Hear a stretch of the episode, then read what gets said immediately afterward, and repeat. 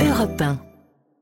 Suite. Mais d'abord, l'édito international sur euh, Europe 1. Bonjour Vincent Herouette. Bonjour. Le dernier recours de Julian Assange pour échapper à son extradition, c'est aujourd'hui. La Haute Cour de Londres doit décider si le, le fondateur de Wikileaks peut faire appel de cette décision. Et vous nous dites, Vincent, que Assange, c'est c'est quoi? C'est l'anti-Navalny? Oui, alors dire qu'à 50 ans, un homme a la tête qu'il mérite, parfois ça tombe juste. Julian Assange ne ressemble pas à Alexis Navalny. Le russe avait l'allure d'un héros de légende, un regard clair qui vous sonde, un profil de médaille, le sourire en plus, et avec sa femme Yulia, un couple charismatique. En face, l'Australien avec une dégaine d'éternel adolescent, le rebelle qui brandit le poing, cheveux filasses et l'œil torve, ses maîtresses l'accusent de viol, ses employés rapportent les blagues d'obsédés sexuels du gourou.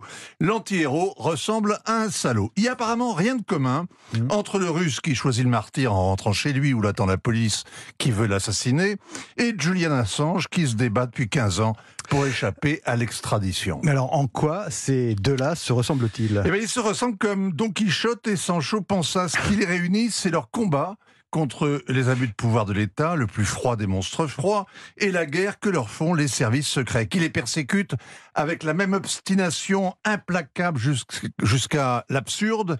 Navalny voulait la fin de la corruption qui ravage la Russie. Il a été empoisonné, condamné, déporté, il en est mort.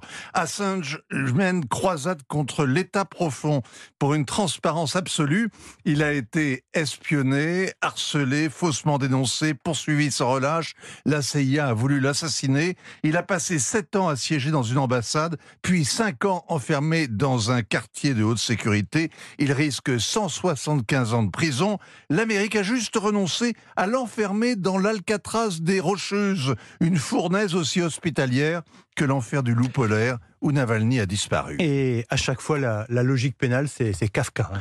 Alors le tribunal sac Navalny qui n'a pas respecté son contrôle judiciaire. Les juges font mine d'ignorer qu'il était à l'article de la mort et que l'État qui les emploie lui a administré le Novichok.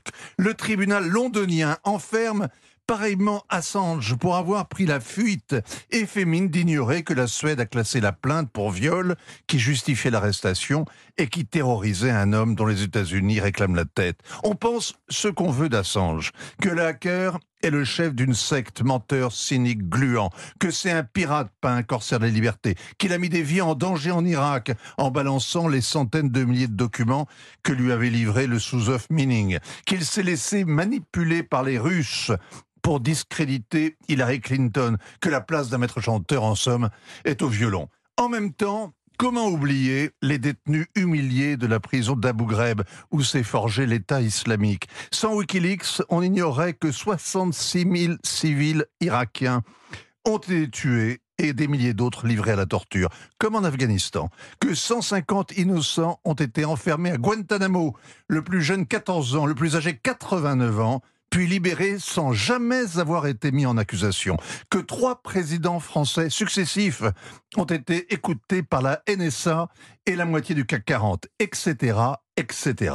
Se plonger dans Wikileaks, c'est ouvrir les yeux sur les coulisses de l'Amérique. C'est pas trop ragoûtant. Ça n'a jamais été aussi nécessaire. On voudrait en savoir autant sur son activisme aujourd'hui en Ukraine, par exemple. Assange, c'est l'anti-Navalny, mais l'Occident est le contraire de la Russie et c'est au juge de Londres aujourd'hui de le démontrer. Signature, Vincent Herouette. Merci Vincent, à demain. 7h, 9h, Europe 1 matin.